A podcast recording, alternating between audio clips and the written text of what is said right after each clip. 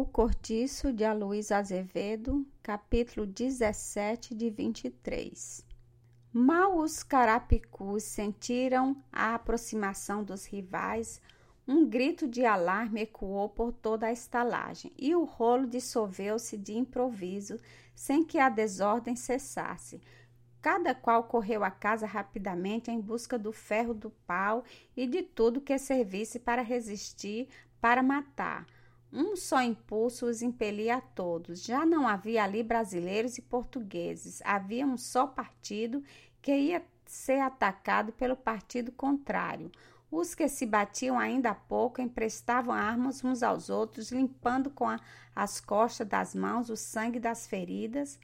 Augustinho, encostado ao lampião do meio do cortiço, cantava em altos berros uma coisa que lhe parecia responder à música bárbara que entoava lá fora os inimigos.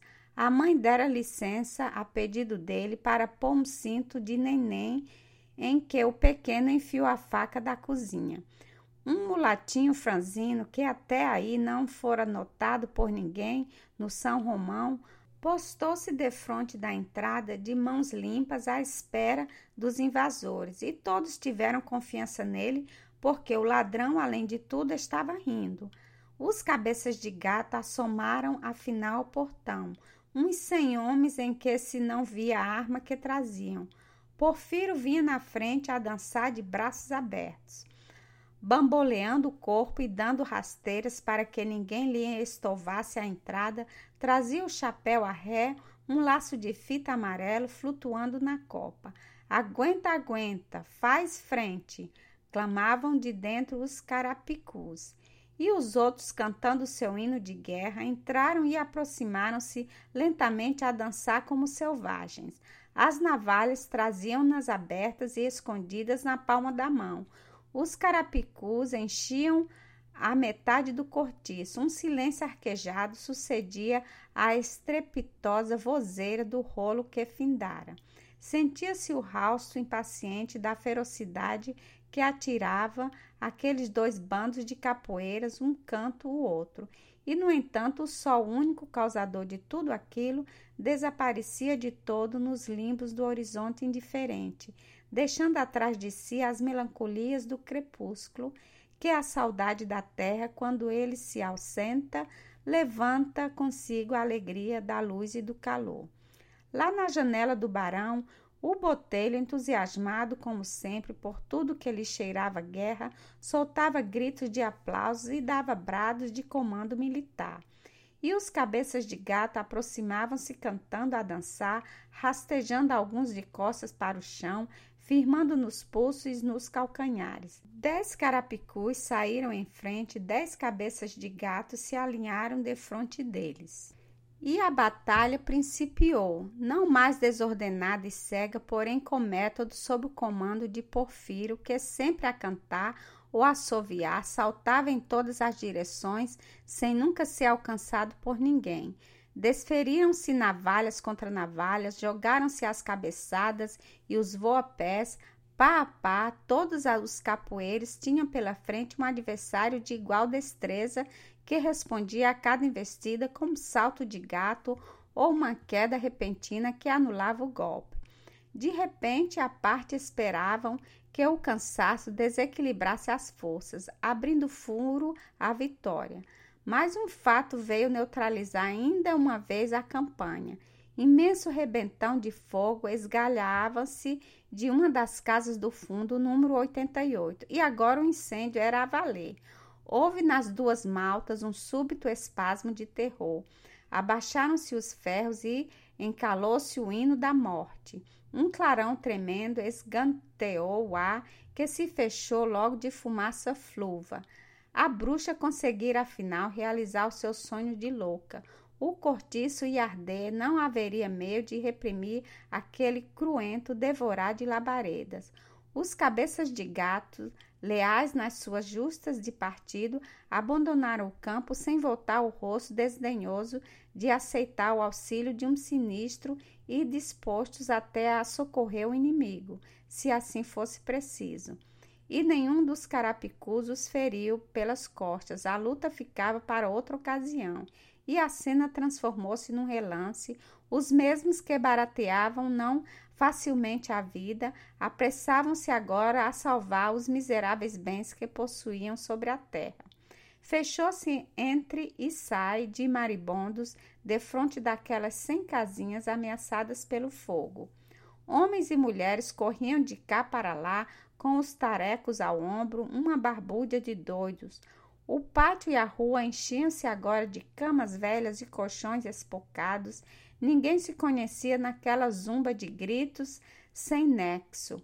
O choro de crianças esmagadas e pragas arrancadas pela dor e pelo desespero. Da casa do barão saíam clamores aplopéticos, ouviam-se os guinchos de Zumira que se espolinhavam com um ataque e começou a aparecer a água. Quem a trouxe? Ninguém sabia dizê-lo, mas viam-se baldes e baldes que se despejavam sobre as chamas. Os sinos da vizinhança começaram a badalar. E tudo era um clamor. A bruxa surgiu à janela de sua casa com a boca de uma fornalha acesa. Estava horrível. Nunca fora tão bruxa. O seu moreno trigueiro de cabocla velha reluzia que nem metal em brasa.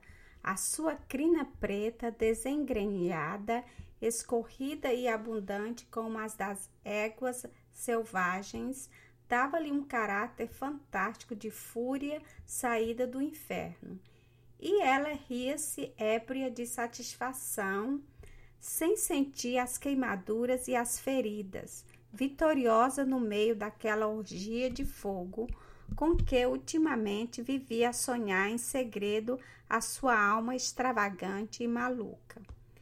Ia atirar-se cá para fora quando se ouviu estalar o madeiramento da casa incendiada, que abateu rapidamente, sepultando a louca no montão de brasas.